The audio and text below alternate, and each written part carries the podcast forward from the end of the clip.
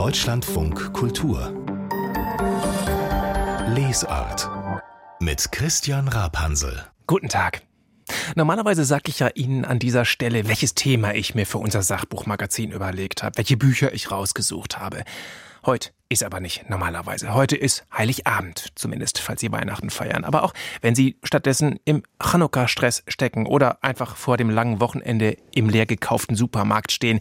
Also wenn Sie jetzt Stress haben, dann habe ich mir gedacht, ich suche lieber Bücher raus, die kein nervenaufregendes politisches Thema umfassen, sondern eine kleine Weihnachtswundertüte an Büchern. Büchern, die ich wirklich spannend finde, die aber garantiert keinen zusätzlichen Stress auslösen. Und deshalb reden wir heute über die Knochen einer Schamanin, die vor 9000 Jahren in Sachsen-Anhalt gelebt hat und wie Archäologen ihr Leben rekonstruieren. Wir sprechen über Vögel, über Singvögel, die sich merkwürdigerweise in der Stadt fast wohler fühlen als im Wald und wie eine Evolutionsbiologin sich das erklärt. Und wir reden über eine Wanderung nach Italien, quasi auf Goethes Spuren, in die Wärme und die Sonne. Draußen ist ja kalt genug die Sachbuch Weihnachtswundertüte. Ich freue mich, dass Sie dabei sind. Deutschlandfunk Kultur Lesart Heute ist ja Heiligabend. Und wenn Sie jetzt glauben, dass das eine echt alte Geschichte ist, die Weihnachtsgeschichte, dann habe ich jetzt noch was viel Älteres für Sie. Keine Geschichte, die vor 2000 Jahren spielt, nicht vor 3000, nicht vor 5000 Jahren, sondern vor 9000 Jahren. Das ist die Geschichte einer Schamanin. Diese Schamane, die hat im heutigen Sachsen-Anhalt gelebt und deren Knochen beschäftigen die Forschung bis heute. Harald Meller. Der ist Archäologe, Landesarchäologe von Sachsen-Anhalt, Professor auch. Und der zweite ist Kai Michel. Der ist Historiker und Literaturwissenschaftler. Beide befassen sich mit diesen Knochen, mit dieser 9000 Jahre alten Schamanin. Und die haben ein Buch darüber geschrieben, über das Rätsel der Schamanin. Guten Tag nach Halle, Herr Meller, und guten Tag nach Zürich, Herr Michel. Guten Tag. Guten Tag. Ja, Herr Michel, Sie betonen gleich im Vorwort, das ist ein ganz besonderer Fund aus einer ganz besonderen Zeit. Was macht denn diese Tote so besonders? Die Schamanin von Bad Dürnberg ist eine der letzten Zeuginnen des ursprünglichen Lebens der Jäger und Sammler in Europa. Das ist deshalb so wichtig, weil wir alle, also unsere Vorfahren, Jahrhunderttausende als Jäger und Sammler gelebt haben. Also sie ist eine Zeugin dieser Zeit, die uns alle in der Psychologie teilweise geprägt hat. Das ist das eine, das so wichtig ist. Das zweite ist, es ist das absolut reichste Grab seiner Zeit in Europa und es handelt sich um eine Frau. Die Nazis, die es damals gefunden hatten, dachten zuerst, weil das Grab so reich ist, könnte es nur ein Mann sein. Das war 1934, als die Nationalsozialisten dieses Grab geöffnet haben. Sie gehen aber so weit, dass Sie sagen, diese Frau hat mehr mit unserem heutigen modernen Alltag zu tun, als eben zum Beispiel die Pharaonen oder als Ötzi oder als was wir noch alles kennen. Warum das denn? Die Pharaonen, das ist natürlich die High Society Ägyptens, also die Happy Few, die 0,01 Prozent der Elite, die mit unserem ganzen Leben eigentlich nichts zu tun haben. Das sind die Herrscher in einer Zeit, als die Gesellschaft schon sehr ungerecht geworden ist, die aber menschheitsgeschichtlich nur knapp ein Prozent der Menschheitsgeschichte einnimmt, während die Schamanen eine Repräsentantin jener 99 Prozent der Menschheitsgeschichte sind, die entscheidend für uns bis heute sind. Jetzt haben wir so ein bisschen eine Ahnung, was an dieser Toten so ganz besonders ist. Das Buch ist aber auch ein besonderes, Herr Meller, weil eben auch Sie als Archäologe daran beteiligt sind und Sie schreiben ja nicht einfach über eine fremde Forschung? Nee, Sie forschen in diesem Buch wirklich selber, oder? Ja, selbstverständlich forschen wir selbst. Wir schreiben eigentlich. selbstverständlich, nie. sagen Sie. ja, ich bin ja Archäologe, nicht? Wir graben die Dinge selbst aus und analysieren die Dinge selbst, allerdings mit riesigen Gruppen der verschiedensten Disziplinen, Botaniker, äh, Palynologen, dann Mediziner, dann Leute, die die Datierung machen, dann Leute, die die DNA machen, dann Anthropologen, die Größe, Alter und so weiter bestimmen. Das heißt, wir sind natürlich ein großes Team, aber ich koordiniere tatsächlich die Forschung.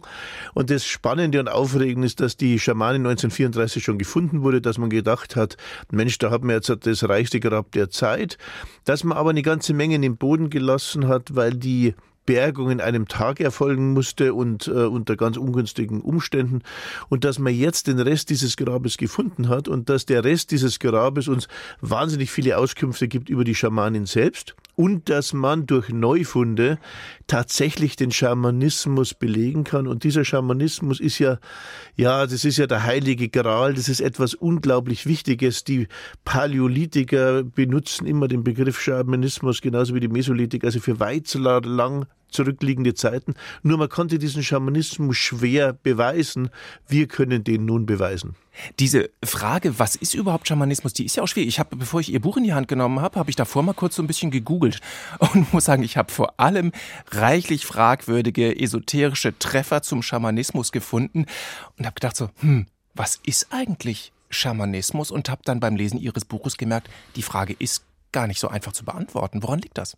Die Frage ist sehr schwer zu beantworten, weil Schamanismus inzwischen ein völlig ubiquitärer Begriff ist, der ganz allgemein benutzt wird. Ursprünglich sind Schamanen auf den nordasiatischen Raum beschränkt und ursprünglich handelt es sich um ein abgegrenztes Phänomen, das zirkumpolar beschrieben wird, und zwar von Menschen, die in rituelle Ekstase geraten, die aus ihrem Körper heraustreten, die Hilfsgeister bemühen, die zum Schamanismus berufen werden, die initiiert werden als Schamanen, die eine Jenseitsreise antreten, also die Seelen während der Ekstase begleiten, die eine spezielle Kosmologie haben und eine spezielle Ausrüstung, also eine spezielle Tracht mit Trommel. Es gibt dann eine Jenseitsfahrt und vieles andere mehr. Und dieser Begriff ist sozusagen, wird allgemein angewendet auf ähnliche Phänomene weltweit und wird heute auch ähm, nur noch äh, schlecht verstanden, weil dieser sibirische Schamanismus praktisch ausgerottet wurde durch die Sowjets und es gibt dann den Neo-Schamanismus, Mechanismus, der im Westen erfunden wurde. Und da wird was ganz anderes verstanden, vor allem Ekstase, äh, Drogen, äh, Trommeln, aber nicht mehr im eigentlichen Sinn. Und es ist sehr schwer, unter all diesen Schichten den eigentlichen Schamanismus freizulegen. Und wenn man das getan hat und das geschärft hat, und das haben wir getan, dann wird sehr problematisch stehen, zurückzuverfolgen über 20.000 Jahre ins Paläolithikum und dann im Paläolithikum den zu belegen. Im Paläolithikum wird aber immer Schamanismus als Begriff verwendet für die verschiedensten Wandmalereien in, in Höhlen und ähnliches. Und bislang konnte man das nicht sicher belegen. Und wir haben jetzt, wie gesagt, sehr, sehr gute Belege. Und zwar über die Schamanin von Bad Dürnberg, dass es sich dort tatsächlich um einen Schamanismus handelt, der ähnlich ist wie das Phänomen, das wir später im 18., 19., 20. Jahrhundert in Sibirien fassen. Das stelle ich mir sehr schwierig vor, weil Sie haben vorhin äh, so eine Art kleine Checkliste genannt, ne? Also rituelle Ekstase gehört zum Schamanismus, die Tiere gestaltigen Hilfsgeister, die Riten, Kosmologie etc. Nichts davon lässt sich doch an Knochen ablesen oder im Grab finden. Oder Norm täusche ich mich? Normalerweise nicht und da haben Sie völlig recht und darum ist es ja so schwierig. Aber in diesem einen Fall können wir das meiste feststellen. Die Schamanin hatten einen Defekt am Hinterhaupt und einen Defekt von den zwei ersten Wirbeln, der dazu führt, dass sie eine sehr seltene Fehlbildung hat, 1 zu 50 Millionen vielleicht, wo sie, wenn sie den Schädel, den Kopf nach hinten legt, einen Nystagmus kriegt. Das heißt, die Augen flattern und rattern in einer Weise, wie man selbst nicht erzeugen kann und sie kriegt eine Sauerstoffversorgungsprobleme im Gehirn, wahrscheinlich Halluzinationen und das ist schon ein sehr starker Hinweis. Dann hat sie einen Zoo dabei, lauter Teile von Tieren, die den Wald repräsentieren, die praktisch ihre Hilfsgeister darstellen. Nicht, sie hat eine Maske auf, eine Schamanen Sonnenmaske, wie sie ganz typisch ist, äh, oder sehr wahrscheinlich auf, und zwar aus einem Rehgeweih oder einem Rehbock, der wahrscheinlich ihr Schamanentier ist. Das heißt, wir haben eine ganze Menge Hinweise, die mit dem späteren Schamanismus übereinstimmen, also die Berufung, die rituelle Ekstase, die Hilfsgeister. Die schamanistische Initiation haben wir wahrscheinlich in diesen aufgefeilten Zähnen.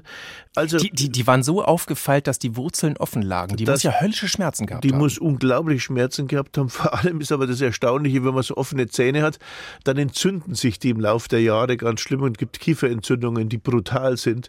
Und das ist bei ihr nicht erfolgt. Das heißt, die hat die Zahninfektion über 20 Jahre, das erfolgt im Alter von elf, dass man die öffnet, etwa 10 bis 11, die hat die so gut im Griff gehabt und sich selbst geheilt. Sie war also eine medizinische, eine Heilerin, eine Expertin und natürlich hat sie ihre Gemeinschaft geheilt. Wir sehen, dass sie eben nicht rumgelaufen ist, viel wie die anderen, das sehen wir an den Beinmuskeln, sondern überwiegend gesessen ist, nicht und leicht nach vorne gebeugt. Das sehen wir an der Wirbelsäule, anders abgenutzt als andere Wirbelsäulen. Das heißt, wir haben es hier mit einer ganz, ganz speziellen, charismatischen Frau zu tun, die ganz weit über die Gemeinschaft hinausgestrahlt hat und sicherlich die mächtigste Frau ihrer Zeit war und auch die das, reichste. Das kann man jetzt alles, finde ich ganz spannend, wie Sie es erklärt haben, das alles kann man jetzt also ablesen an Zähnen, an Schädeln, an genau. äh, äh Knochen etc. Jetzt kommen Sie, Herr Michel, als derjenige, der das Ganze literarisch fasst ins Spiel äh, und Sie gönnen dieser Schamanin am Ende sogar ein Kapitel, das quasi aus Ihrer Sicht geschrieben ist, wo sie ihr Leben beschreibt. Hört dann da doch die Wissenschaft auf? Ja, da hört die Wissenschaft aus. Das sagen wir auch ganz klar. Am Ende haben wir den Indizienbeweis geführt, glauben wir, dass es sich wirklich um eine Schamanin handelt. Aber wir haben so viele Indizien zusammengefunden und wir waren natürlich, und wir heißt das ganze Ermittlerteam, so fasziniert davon, wer diese Frau gewesen sein könnte, dass wir natürlich auch versucht haben, diese Dinge zusammenzupuzzeln. Und es ist einfach eine Geschichte, wie es hätte gewesen sein können, denn die Schamanin hat ja auch noch ein kleines Kind an der Seite gehabt, von dem wir jetzt durch die Genetik wissen, es ist nicht ihr Kind, es ist ein fremdes Kind. Und die Knochen zeigen, dass dieses Kind vermutlich krank gewesen ist. Und insofern konnte man das Ganze zu einer Geschichte zusammenpuzzeln. So könnte es gewesen sein. Aber das ist ganz klar eine literarische Fiktion. Denn dieses Buch ist ja auch ein populäres Buch. Und da sagen wir, da hört die Wissenschaft auf. Aber es könnte wirklich so gewesen sein. Herr Michel, es klang jetzt vorhin schon ein paar Mal an. Ursprünglich mal gefunden, 1934 haben die Nationalsozialisten diese Knochen dieser Frau, die sie jetzt untersucht haben und sagen, das war eine Schamanin, die kamen ja auf ganz was anderes. Die haben das für ihren Traumfund gehalten. Sie schreiben jetzt, wir machen daraus ihren Albtraumfund. Können Sie das erklären? Ja, die Nazis dachten vereinfacht gesagt, sie haben einen alten weißen Mann gefunden, zudem einen alten weißen Mann, den sie als Urahnen der Arier deklarieren konnten. Die Arier hatten ja aus völkischer Sicht den Schönheitsfehler, dass ihre Herkunft wohl auch in äh, Persien, Indien, in dieser Region war, dass sie also auch einen Migrationshintergrund hatten. Deshalb haben die nationalsozialistischen Archäologen versucht zu beweisen, nein, nein, die Arier sind in Deutschland entstanden. Die Deutschen haben hier immer schon durch ihre Vorfahren gelebt. Blut und Boden waren also immer eins gewesen. Und insofern haben sie dieses Grab als wichtigstes Puzzlestück ausgegeben, um diese Verbindungslinie bis in die tiefste Vergangenheit zurückzuziehen. Aber alles falsch. Das äh, lesen Sie jetzt heute auch an den genetischen Untersuchungen. Nicht genau. nur, dass das eine Frau war, sie war nicht weiß. Genau, das ist genau, das ist das Kuriose. Also wie gesagt, die äh, Nazis hielten sie für einen alten weißen Mann. Heute wissen wir, es war eine Frau, 30, 35 Jahre alt. Äh, sie hatte keine blonden Haare, sondern schwarze Haare. Das wissen wir durch die Genetik und wir wissen auch durch die Genetik, dass ihre Haut nicht weiß war, sondern dunkel war. Also sie ist eigentlich, wenn man es provokativ formulieren würde, das, was man heute Person of Color nennt. Und insofern, deshalb sagen wir, ein Traumfund der Nazis hat sich zu einem Albtraumfund aller Nazis erwiesen, weil er beweist, dass das Weißsein in Anführungszeichen eigentlich wiederum Zeugnis unseres eigenen Migrationshintergrunds ist, denn dieses Weißsein kam erst als Import der ersten Ackerbauern, die damals aus Anatolien vor 7000 Jahren etwa, also lange nach der Schamanen, nach Europa gekommen sind und das Weißsein nur aufgrund ihrer schlechten Ernährung entwickelt hatten. Und nun äh, schreiben Sie in Ihrem Buch auch, dass diese Schamanin mit uns heute sehr viel mehr zu tun hat, als wir auf den ersten Blick denken. Äh, sie führe uns vor Augen, warum vielen Menschen heute im modernen Leben irgendwie was fehle, irgendwas mangele. Das klingt auf den ersten Blick ein bisschen esoterisch. So meinen Sie es aber nicht, oder? Nein, ganz und gar nicht, sondern wir sehen ja auch an diesem Grab, alles an dem Grab schreit Gemeinschaft. Also die äh, wunderbare Vielfalt der Grabbeigaben zeigt, dass sie die am meisten verehrte Person ihrer Zeit gewesen ist. Wir können rekonstruieren, dass auch eine riesengroße Trauergemeinde äh, damals dort vor Ort war. Und wir haben es mit Jäger und Sammlern zu tun, die herumgezogen sind. Das heißt, aus weiter Ferne kamen die Leute dorthin, was ein weiterer Beleg dafür ist, dass sie als Spezialistin im Umgang mit den Geistern natürlich auch eine mächtige Heilerin war, dass sie dadurch den Menschen helfen konnte und deshalb auch so verehrt wurde wenn Sie sagen, sie kann uns irgendwie so ein bisschen Vorbild für heute sein, ich muss sagen, dieses Schamanentum, das boomt ja auch so ein bisschen. Und mir persönlich ist das ehrlich gesagt so ein bisschen suspekt. Das waren ja nicht nur die Nationalsozialisten, die auch gerne in Richtung alte germanische Kulte geforscht haben, sondern wir sehen das auch heute. Sie zitieren auch selber das Bild dieses QAnon-Anhängers äh, Sturm aufs Kapitol in seinem selbst zusammengetackerten Schamanenkostüm. Das zieht sich ja so ein bisschen durch, das driftet schnell mal nach rechts, oder? Ja, völlig. Und das äh, darf man nicht missverstehen. Nicht? Wir meinen das ganz anders nicht. Die Aufklärung ist eine großartige Epoche, der wir viel verdanken, aber wir verdanken ja auch die strikte Teilung in wir natürlich als höhere Menschen und die Natur, nicht? Und wir haben Kultur und Natur dort geschieden. Und das ist eigentlich auch eines unserer Probleme heute, weil wir die ganze Welt nicht mehr integrativ, sondern praktisch technizistisch betrachten. Auch in den Reparaturmaßnahmen, die wir vorschlagen für die Probleme, die wir selbst verursachen. Und ich glaube, es ist ganz wichtig, dass man wieder zum Verständnis kommt, dass alles mit allem zusammenhängt und dass die Natur verbunden ist und dass wir auch nur ein Teil der Natur sind und dass etwa äh, höhere Menschenaffen nicht absolut perfekt zu scheiden sind, dass man nicht die Natur aufteilen kann, wie man es getan hat, sondern dass man es eben gesamtheitlich sehen muss. Am Ende schreiben Sie, wenn wir die Diskrepanz zwischen unserer ererbten Natur und der heutigen Welt kennen und verstehen, warum das Probleme bereitet, dann können wir uns an modernen, zeitgemäßen Lösungen versuchen. Wir sollten unser Schicksal selbst in die Hand nehmen. Was heißt das? Was ich damit meine, ist, wir verstehen nicht, warum wir uns oft in der Moderne unwohl fühlen, warum wir immer schuldig sein sollen an allen möglichen Dingen. Und das sind häufig Konstrukte komplexer Gesellschaften, die dem einzelnen Individuum in seiner biologischen Natur eben nicht entsprechen. Wir sind immer noch zum Beispiel Laufhetzjäger und wir haben am meisten Spaß drum an diesen Laufhetzjagdsportarten, wie gerade eben Fußball-WM, was wir gesehen haben. Wir haben immer noch am meisten Spaß, wenn wir am Feuer sitzen und uns Geschichten Geschichten erzählen. Wir haben am meisten Spaß, wenn wir im Urlaub sind und nicht so viel arbeiten müssen, grillen können und vielleicht Pilates machen. Und hier rekonstruieren wir eigentlich ein urgeschichtliches Leben, ohne dass wir es tatsächlich wissen.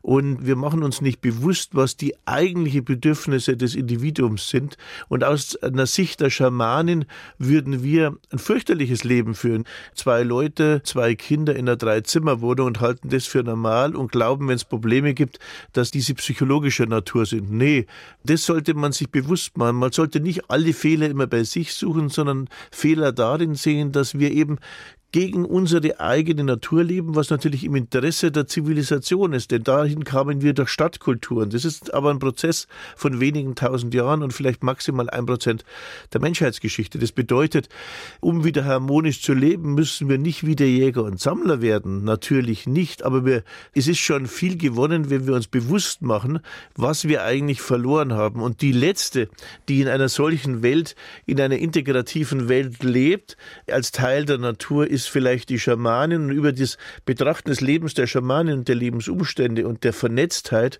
können wir natürlich für uns individuell wesentliche Erkenntnisse ziehen, ohne gleich unser ganzes Leben umkrempeln zu müssen. Die hm. Erkenntnis selbst ist meistens schon ein großer Vorteil. Das sagt Harald Meller, der Archäologe. Er hat mit Kai Michel, dem Literaturwissenschaftler, dieses Buch geschrieben. Das Rätsel der Schamanin, eine archäologische Reise zu unseren Anfängen. Das ist bei Rowold erschienen und kostet 28 Euro. Ich danke Ihnen beiden für das Gespräch. Herzlichen Dank. Dankeschön. Deutschlandfunk Kultur Lesart Berlin gilt als Heimat der Nachtigall. In Hildesheim, da leben Uhus im Dom. Hamburg hat seine Höckerschwäne und in Leipzig, da lebt die Aaskrähe. Wie kommt das eigentlich, dass so viele Vögel in der Stadt leben und nicht Reise ausnehmen? Darüber hat die Biologin Caroline Ring geschrieben in ihrem Buch Wanderer zwischen den Welten, was Vögel in Städten erzählen. Guten Tag, Frau Ring. Hallo, danke für die Einladung. Ja, Sie schreiben unter Vogelexpertinnen, da gibt es einen Witz. Wo schickt man jemanden hin, um die deutsche Vogelwelt kennenzulernen? Und die Antwort ist nicht in den Bayerischen Wald, nicht in den Harz, nicht in das untere Odertal, sondern nach Berlin. Hier gibt es angeblich zwei Drittel aller in Deutschland vorkommenden Vogelarten. Stimmt das? Ja, also das ist total verrückt und total unintuitiv. Ich habe da auch gestutzt, aber es ist tatsächlich so, dass Städte super vielfältig sind, was Landschaften angeht. Das darf man echt nicht unterschätzen. Es ist natürlich so, dass diese Vogelarten, diese Vielfalt auch, die trifft man nun nicht an, wo sich jetzt auch die meisten Menschen aufhalten, sondern das bezieht sich dann vor allem so auf die Randgebiete oder auf die Grünflächen in der mhm. Stadt, die man hat. Friedhöfe, also Friedhöfe, ja. Parks, sowas, genau. Aber trotzdem, noch viel mehr Grünfläche wäre ja außerhalb der Stadt. Wie erklären auch Sie als Biologin sich, dass die Vögel sich in den Städten so wohlfühlen? Ja, das ist so ein bisschen Schluss, den man manchmal macht, dass man denkt, dass alles, was grün ist, auch gleichzeitig irgendwie Natur ist, aber so ist es halt gar nicht. Also wenn man jetzt an Felder zum Beispiel denkt, landwirtschaftlich genutzte Felder oder eben auch das, was man oft als Wald bezeichnet, das ist auch meistens nichts anderes als eine Baumplantage. Und da ist halt mit Naturnähe nicht so viel zu holen. Allerdings sind das eben die Flächen, die Städte meistens umgeben, also landwirtschaftlich genutzte Flächen. Und die sind ökologisch extrem verarmt. Hingegen ist es dann so, dass man eben in den Städten wiederum so kleine Landschaftsformen findet, die es außerhalb gar nicht mehr gibt, es sei denn, es sind halt wirklich Naturschutzgebiete oder so, die sich anschließen. Zum Beispiel? Und deshalb, naja, also das sind halt vor allem so Brachen, die, weiß ich nicht, ich bin ja jetzt in Berlin und ähm, da hat man das ja ganz oft, dass man zum Beispiel auf die Bahn wartet und dann halt auf ein riesiges Gewirr von Sträuchern und Bäumen schaut, auf der gegenüberliegenden Seite. Und das ist eben so eine wilde Natur, die einfach nur da sein kann. Also die halt nicht irgendwie gepflegt und gestutzt wird und sowas. Das hat man halt außerhalb von Naturschutzgebieten eher wenig wenig. Das heißt, ich lese auch den Gedanken in Ihrem Buch, Berlin könnte auch deswegen unter Vögeln so beliebt sein, weil es so chronisch pleite ist. Es gibt einfach viele Brachen hier. Ganz genau. Das ist genau der richtige Schluss. Und das ist auch was, was in anderen Städten sich umgekehrt bemerkbar macht. Dadurch, dass dort dann eben zu viel gepflegt wird oder zu viel sauber gemacht wird, ist es so, dass eben die Natur aus der Stadt eher auch verschwindet. Mit Ihrem Buch sind Sie durch die ganze Republik gereist, das machen wir gleich auch noch, aber bleiben wir noch ein letztes Mal in Berlin, weil Berlin gilt ja auch so als die Welthauptstadt der Nachtigallen. Warum?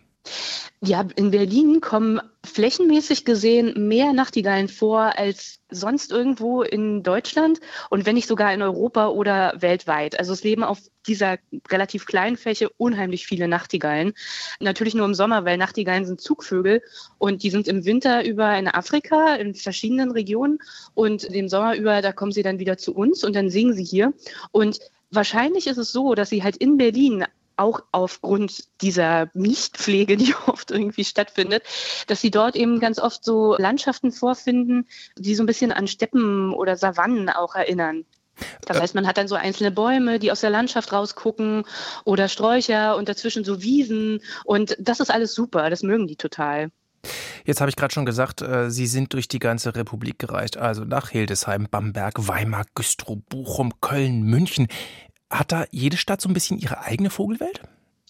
Naja, nicht so ganz, sage ich mal. Also es ist so, dass die urbane Natur, die ist natürlich ähnlich. Also es ist so, dass man natürlich in jeder Stadt Spatzen findet zum Beispiel oder auch Krähen oder auch Amseln und man findet auch sehr oft natürlich Nachtigallen. Allerdings in Berlin sind es halt besonders viele. Es sind halt so viel wie nirgendwo sonst. Und ich habe halt immer nach Geschichten gesucht, die sich an einem Ort besonders gut erzählen lassen, anhand einer Art. Also zum Beispiel ist es so, dass es gibt zwar überall Krähen, aber es gibt halt in ganz Deutschland so einen breiten Streifen, in dem auch Leipzig liegt, in dem sich die Krähen zu einer ganz komischen Form mischen. Also es gibt ja einerseits diese grau-schwarzen Krähen und dann gibt es die schwarzen Krähen. Und in einem Streifen, wo auch Leipzig liegt, dort ist es so, dass die sich vermischen und hybridisieren. Das hat man eben nur dort. Mhm. Und deshalb habe ich halt die Geschichte der Krähen zum Beispiel in Leipzig dann erzählt. Und völlig verrückt ist auch für alle, die im Rheinland leben. Kölner kennen das schon und sind schon genervt von dem lauten Gezwitscher. Das sind Sittiche. Papageien ohne Ende. Also für alle, die nur mal so ein Wochenende da sind, die sind dann ganz baff, dass da in den Parks diese Riesenschwärme an Sittichen sind. Wie sind denn die da hingekommen? Das ist auch total verrückt, weil als Berlinerin kenne ich das natürlich auch nicht. Also ich habe mittlerweile auch schon von Leuten gehört, die gesagt haben, wie, es gibt bei euch gar keine Papageien. und, und, das ist halt den Leuten, die halt im reinen Einzugsgebiet wohnen, denen ist es total geläufig, dass die Papageien bei sich in der Nachbarschaft haben. Für mich überhaupt nicht. Also die Papageien kommen natürlich aus wärmeren Regionen. Das heißt, die brauchen auch eine Landschaft, die generell ein bisschen wärmer ist. Und Städte sind immer wärmer als das Umland. Das sind so wie so Wärmeinseln in der Landschaft. Das ist schon mal ein Punkt. Den die Papageien toll finden. Und das Zweite ist, dass die wahrscheinlich einfach ausgebüxt sind oder verwildert sind oder freigelassen wurden von Leuten, die halt mal Papageien gehalten haben. Darauf lässt sich das jedenfalls zurückführen auf, naja, ich habe ein Ereignis gefunden in Köln, dass dort mal aus dem Zoo so ein kleiner Schwarm Papageien ausgebrochen ist. Und die waren dann also viele genug, um sich dort dauerhaft anzusiedeln. Und weil es ihnen dort gut geht, bleiben die halt einfach da. Und letztes Beispiel, was ich ganz beeindruckend fand, im Dom von Hildesheim eine Uhu-Familie, die es nicht ganz leicht hat irgendwie. Der Papa ist dann irgendwie mal verschwunden, taucht dann wieder auf. Also eine, so eine Kleinfamilie, die so ein bisschen kämpft mit dem Überleben, oder? Genau, da sieht man bei diesen Uhus auch total gut, was es eigentlich bedeutet für einen Vogel in der Stadt zu leben. Weil die Uhus eigentlich in so Höhlen brüten und das haben die halt in dem Dom gut gefunden für sich. Aber die haben auch, also was das Nahrungsangebot angeht, um sich rum zum Beispiel einen super Stand, weil die natürlich viele Tauben haben, die sie erbeuten können und so. Das ist toll, aber trotzdem haben die auch mit der Stadtarchitektur ganz schön zu kämpfen quasi. Also es ist natürlich kein optimaler Raum, aber es ist trotzdem ein guter Raum, in dem sie leben können. Und das ist ziemlich verblüffend eigentlich. Also wenn man es ja auch gar nicht denkt, ausgerechnet ein Uhu in der Stadt. Aber es gibt auch in mehreren Städten tatsächlich Uhus. Aber der in Hildesheim ist natürlich besonders prominent mit seinem Dom. Toller Wohnort, ja. Ich unterstelle mal, dass die meisten, die uns jetzt zuhören, das eigentlich ganz schön finden, wenn sie in der Stadt viele Vögel sehen und hören. Was können wir, jetzt ist ja gerade auch echt richtig kalt da draußen, was können wir denn so machen, um Vögeln das Leben und Überleben in Städten zu erleichtern? Eigentlich braucht man gar nicht so viel machen, also beziehungsweise man muss eigentlich weniger machen, als man denkt. Dazu gehört zum Beispiel, wenn man einen Garten hat oder einen Balkon oder irgendwie Zugriff auf eine kleine Grünfläche, wenn man also tatsächlich sogar irgendwie grün bewirtschaftet oder sowas, dann sollte man einfach weniger machen, dass es eben mehr Möglichkeiten gibt zu verwildern, dass man mehr Rückzugsmöglichkeiten entstehen lässt für Vögel und eben auch durch wilde Pflanzen, also vor allem heimische Pflanzen, ein gutes Nahrungsangebot schafft für Vögel, einerseits durch Samen und andererseits wiederum durch Insekten, die dadurch angelockt werden und äh, von den Vögeln dann eben erbeutet werden können weil das ist was, was total wichtig ist. Also der Insektenschwund, der schlägt sich massiv eben auch auf die Anzahl der Vögel nieder. Und natürlich generell füttern mit einem Vogelhäuschen kann man das ganze Jahr über machen. Gibt es gar kein Problem. Früher hieß es immer, man nur soll halt Winter. nur im Winter, genau, nur die Winterfütterung und so. Aber das ist mittlerweile überholt eigentlich, weil das Nahrungsangebot für Vögel einfach überhaupt nicht so prall ist das ganze Jahr über. Da kann man ruhig das ganze Jahr über füttern und man tut den Vögeln damit durchaus einen Gefallen. Und dass man irgendwie denkt, die würden sich gewöhnen an irgendwelche Adressen oder so, das ist jetzt nicht so der Fall, beziehungsweise auch nicht so dramatisch. Ja. Das sagt die Biologin und Autorin Caroline Ring. Wir haben gesprochen über ihr Buch Wanderer zwischen den Welten, was Vögel in den Städten erzählen. Das kostet 24 Euro, ist im Berlin Verlag erschienen. Und Frau Ring, danke Ihnen sehr für das Gespräch. Dankeschön auch. Deutschlandfunk Kultur Buchkritik Goethe hat es ja vorgemacht und einige sind ihm hinterhergelaufen nach Italien. Auch der Journalist Willi Winkler. Herbstlicht heißt sein Wegeprotokoll und unsere Literaturexpertin und Italienfachfrau Maike Albart hat es mitgebracht. Hallo? Hallo, guten Tag.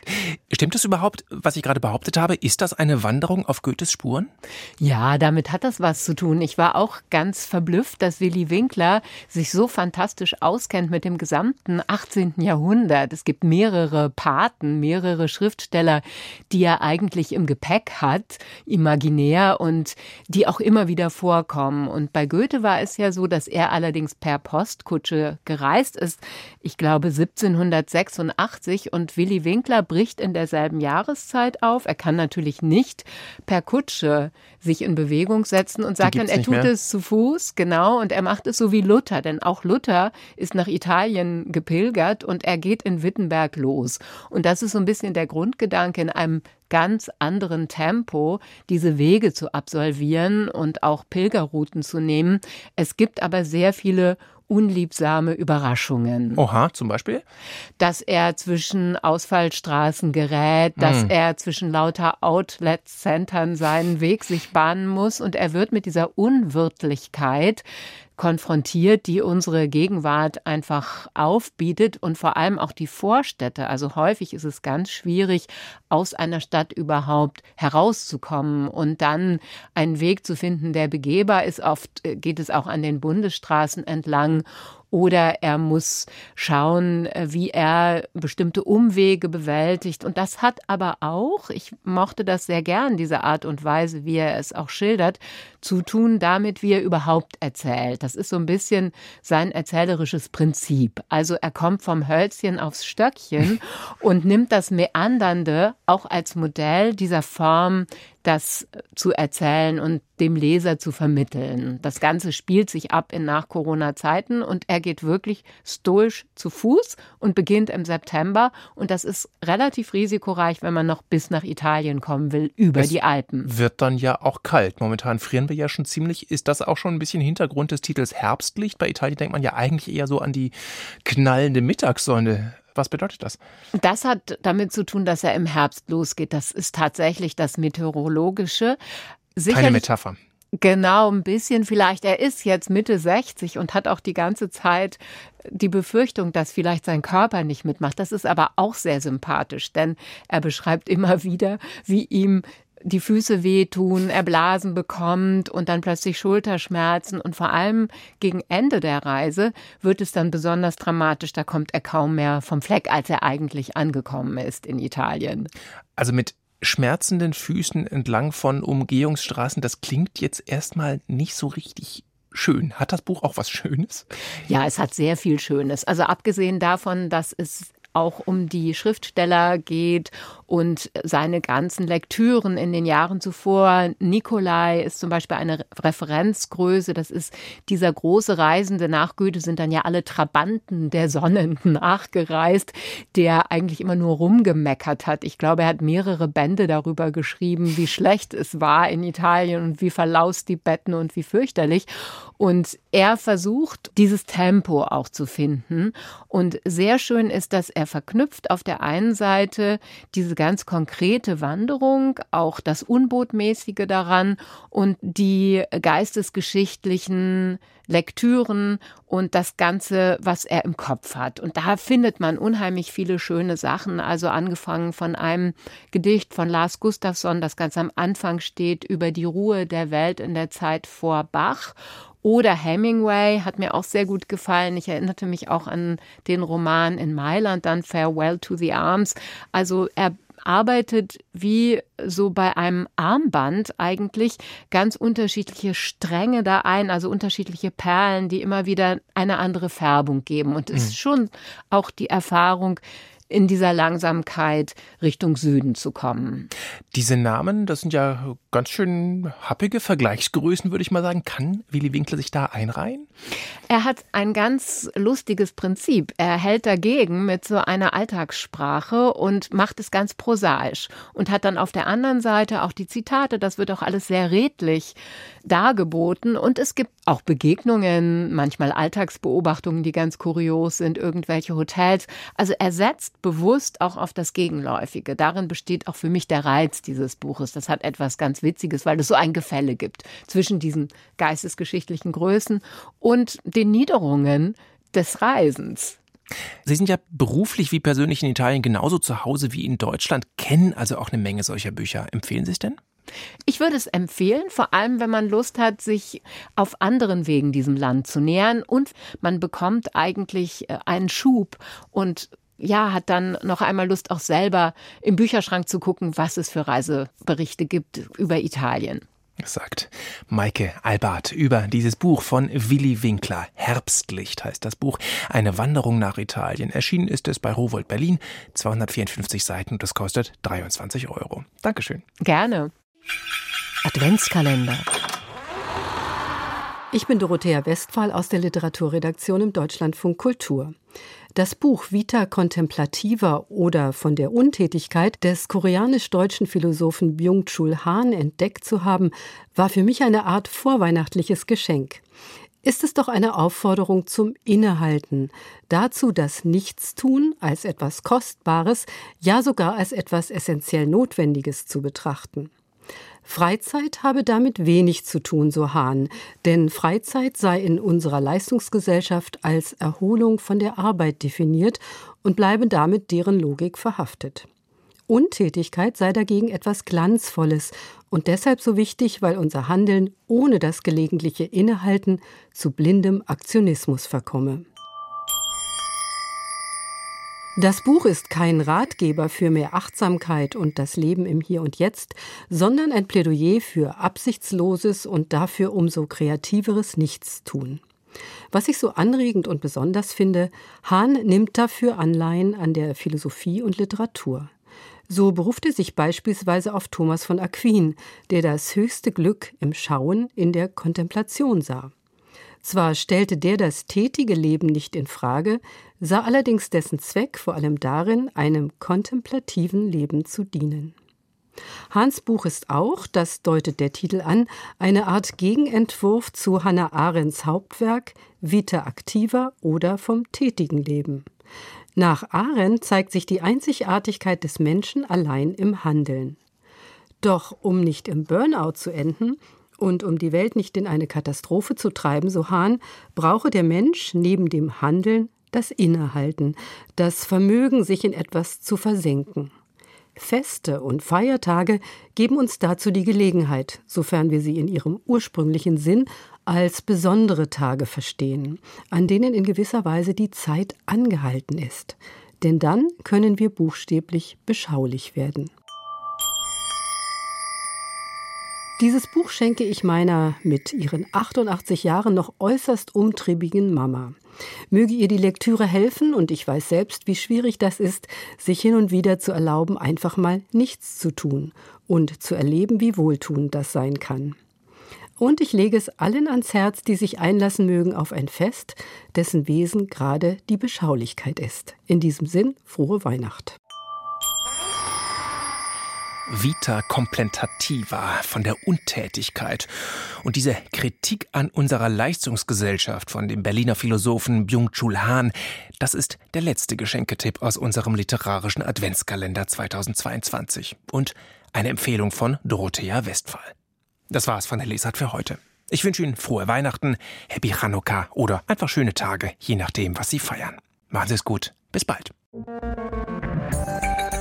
Mehr von der Lesart hören Sie auch in unserer App. Der DLF Audiothek. Jetzt kostenfrei herunterladen für Android und iOS.